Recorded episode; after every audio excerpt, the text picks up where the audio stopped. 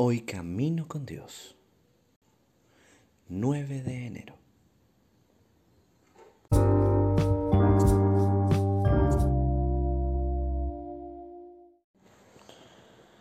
Sábado en el hostal.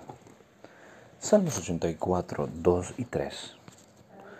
Anhelo con el alma los atrios del Señor. Casi agonizo por estar en ellos.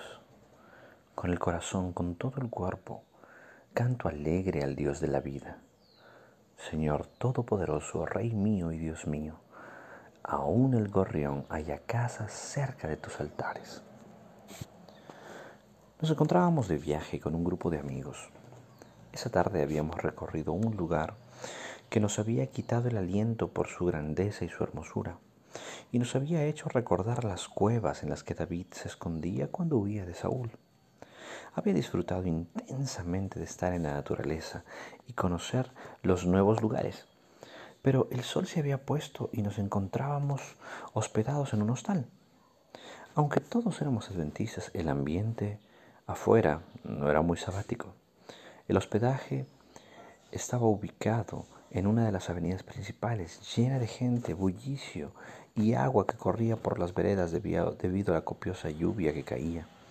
Era temprano, me había acostado y recordé ese versículo porque era mi oración. Cuántas ganas tenía de estar en un lugar más propicio para estar en sintonía con Dios. Sin embargo, en esa cama prestada, esa noche pude sentir también la paz de la compañía divina, que va con todos nosotros si la pedimos. Como vivo en un pueblo tranquilo, vivir un momento de quietud no es algo que me resulte difícil los sábados y es algo que busco con alegría. Pero quizás tu situación sea diferente. Quizás a tu alrededor haya mucho ruido y gente que no tiene idea de las bendiciones prometidas para ese día. Quizás haya silencio, pero por dentro estás pasando un momento de ruido por cosas que te preocupan, que no te convencen o que te hacen dudar. Quizás en este momento no puedas elevar la voz, pero como dice el salmista, ojalá puedas con tu corazón cantar a Dios.